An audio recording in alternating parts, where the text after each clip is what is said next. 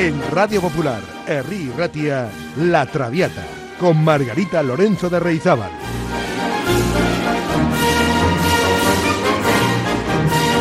Pasión por la lírica.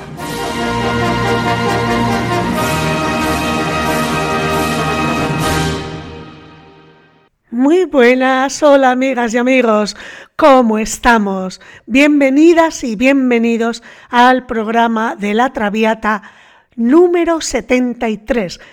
En el programa de hoy visitamos una de las óperas más representativas de la ópera barroca, especialmente en inglés. Nada más y nada menos que Dido y Eneas de Henry Parcel compuesta por, por, este compositor británico en 1689, Dido y Eneas es una ópera en tres actos y texto del poeta Nahum Tate, basado en su tragedia Brutus de Alba o Los amantes encantados y basada asimismo en el canto cuarto de la Eneida de Virgilio, donde se narran los amores de la legendaria Dido, reina de Cartago, y el príncipe troyano Eneas. El poeta Ovidio, en sus Heroidas, imaginó las epístolas que una ilustre nómina de mujeres abandonadas, entre ellas Penélope, Dido, Ariadna y por supuesto Medea, habrían escrito a sus respectivos y huidizos amantes. La fama de muchas de estas heroínas se prolongó durante la era barroca a través de la ópera, inspirando unos de sus géneros o subgéneros más sublimes, el denominado aria de lamento. El lamento de Dido de esta ópera, Dido y Eneas, de Henry Parcel, desdice a la furibunda amante despechada descrita por Virgilio en su Eneida, acogiéndose por entero al retrato compasivo de Ovidio, quien la muestra en sus últimos instantes de vida, apesadumbrada por el triste recuerdo que dejará entre los suyos. Bueno, pues Dido y Eneas de Parcel fue estrenada, como he dicho, en 1689 en la Escuela Femenina de Danza de Josias Priest y probablemente concebida para ser representada por las internas de este centro londinense. Dido y Eneas se ha convertido en una de las óperas de su tiempo más interpretadas en nuestros días, apoyada en el sensible retrato de su protagonista femenina, capaz de reducir a su antagonista a la condición de antihéroe, y también debido a la inmediatez, la concisión y la belleza de su partitura. De Henry Parcel hay que decir que fue el compositor inglés más importante de su generación. Su vida fue corta, pero su producción artística fue muy prolífica. Conocido por ser un niño prodigio, componía con igual maestría tanto obras sagradas como música de acompañamiento para el escenario. Dido y Eneas es el único de sus dramas considerado como una verdadera ópera. El resto se consideran semi-óperas. Bueno, pues a pesar de tratarse de la obra maestra de Parcel y una de las grandes creaciones musicales de la historia, pasó casi inadvertida tras ese estreno de 1689 en esta residencia para señoritas de Londres. De hecho, no volvió a interpretarse hasta 1700, cuando fue representada como un añadido a una versión de medida por medida de Shakespeare en el teatro de Lincoln's Inn Fields. Si bien Dido y Eneas es una historia basada en los clásicos, esto no impidió que Parcel diera a su ópera un toque shakespeariano en los papeles secundarios de la ópera, los personajes sobrenaturales, por ejemplo, que conspiran para alejar a Eneas de la reina.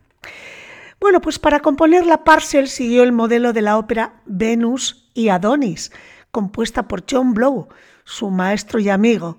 Y las dos óperas comienzan por un prólogo y una obertura a la francesa, seguidos de tres actos, y ponen en escena la fatal unión de una mujer autoritaria con un hombre vanidoso. Además, ambas óperas, la de John Blow Venus y Adonis, y la de Parcel, y Eneas, acaban con la trágica muerte de uno de sus protagonistas, algo único en la ópera del siglo XVII. Aunque consta de tres actos, es una ópera breve, no llega a una hora de duración. A pesar de esta brevedad, la ópera de Parcel tiene una gran fuerza teatral y una insuperable belleza musical. El lamento que Dido canta al morir, When I am laid in earth, es uno de los momentos más hermosos y célebres de la historia de la ópera. Bueno, pues Dido y Eneas es una de las obras más importantes no solo de la ópera, sino de la historia de la música inglesa. De hecho, tendrían que pasar muchos años antes de que se volviese a escribir ópera en inglés. Y sin negar los éxitos de compositores como Händel o Sullivan, pues no sería hasta la llegada de los grandes compositores del siglo XX, como Vaughan Williams o Britten, que una clara forma inglesa de ópera se podría reconocer y establecer. Vamos con los personajes de Dido y Eneas. Dido es la reina de Cartago y es una soprano dramática. Eneas es un príncipe troyano. Puede ser tenor o barítono, depende de la tesitura del barítono. Belinda es hermana y dama de la reina de Dido. Es una soprano ligera. Hay una segunda dama de la reina, que también es soprano. La hechicera, la hechicera es mecho soprano. Luego hay varias brujas, la bruja 1, la bruja 2, que son mecho sopranos ambas. Luego está el espíritu del dios Mercurio, que lo hace un contratenor o una soprano, y un marinero, que es tenor.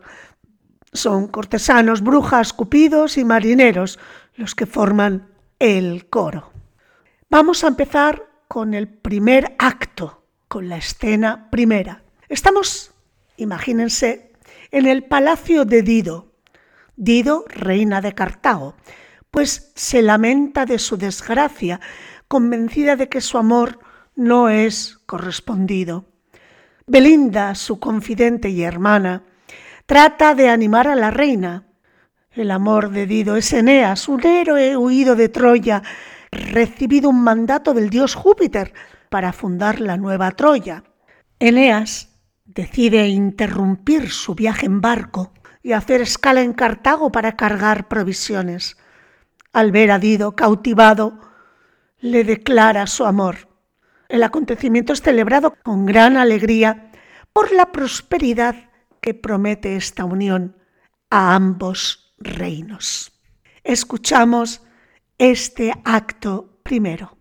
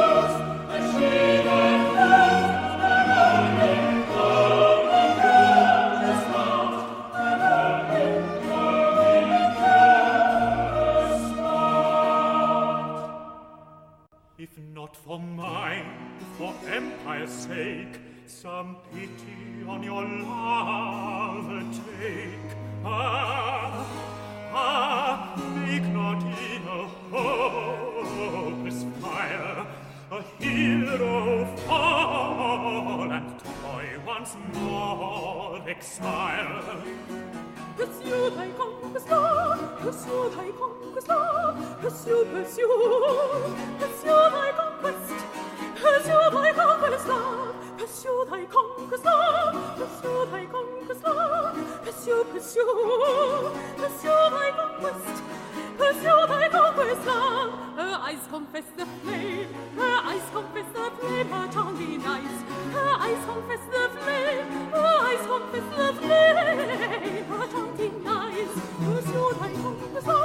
Monsieur, I hope it's love.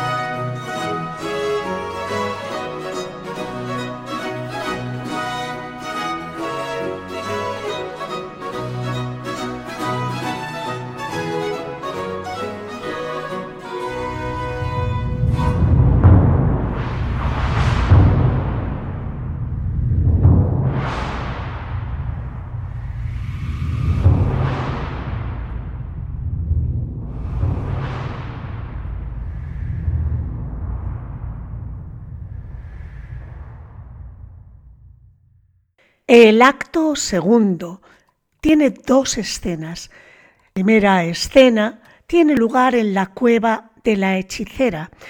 Hay una hechicera con sus brujas que conspiran para acabar con la unión de los dos amantes y provocar de este modo la caída de Cartago.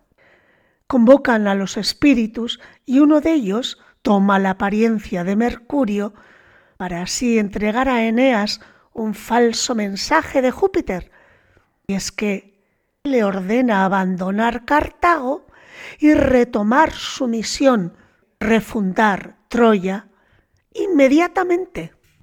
Les invito a escuchar esta primera escena del segundo acto, en el que oirán las voces de la hechicera, de sus brujas y del falso Mercurio para anunciarle a Eneas que debe partir de Cartago inmediatamente.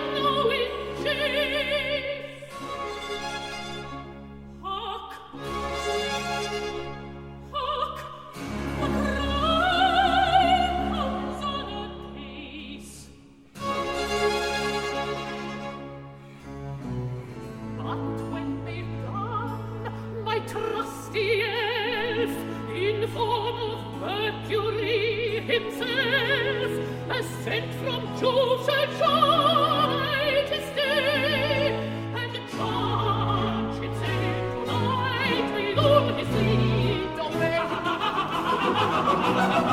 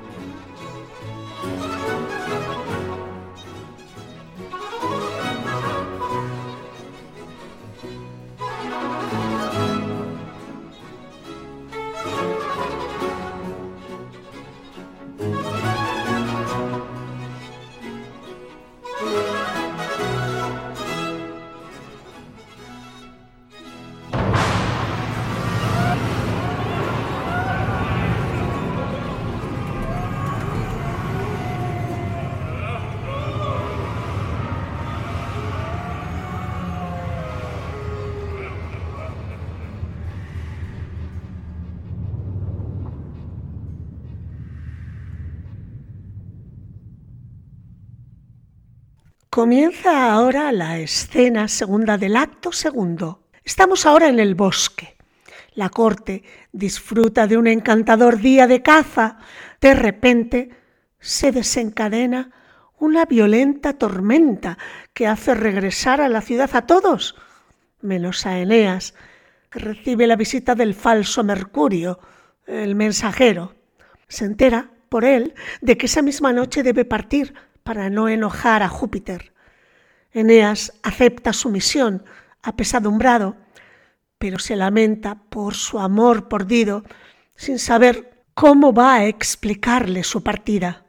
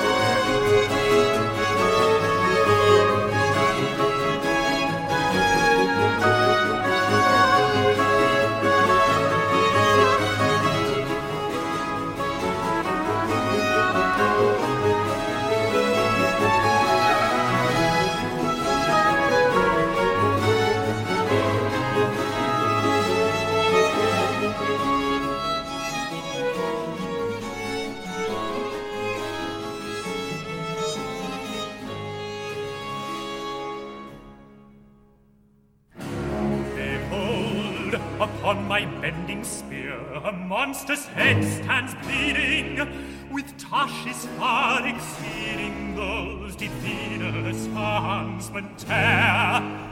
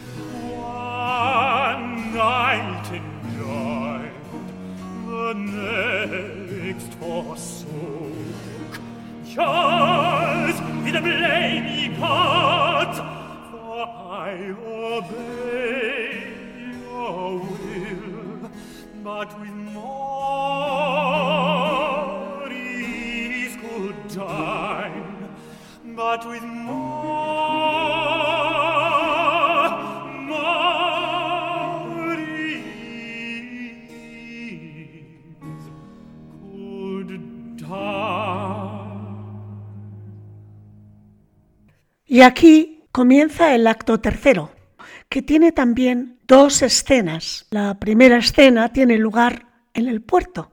Se ven en el escenario las naves atracadas. Los marineros de Eneas se preparan alegremente para partir, antes incluso de que Dido conozca la inminente marcha de Eneas. Las brujas observan la escena encantadas de su maldad y prediciendo la próxima muerte de la reina Dido. Escuchemos la música de esta escena.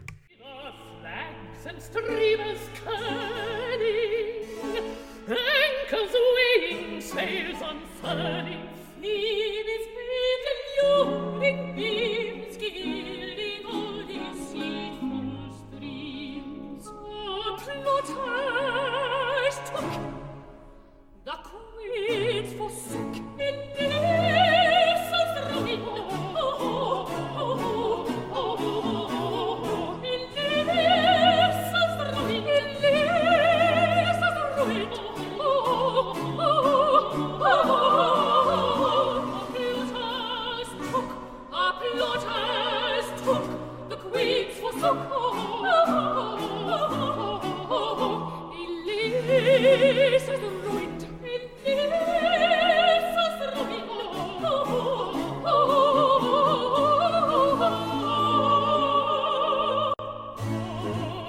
next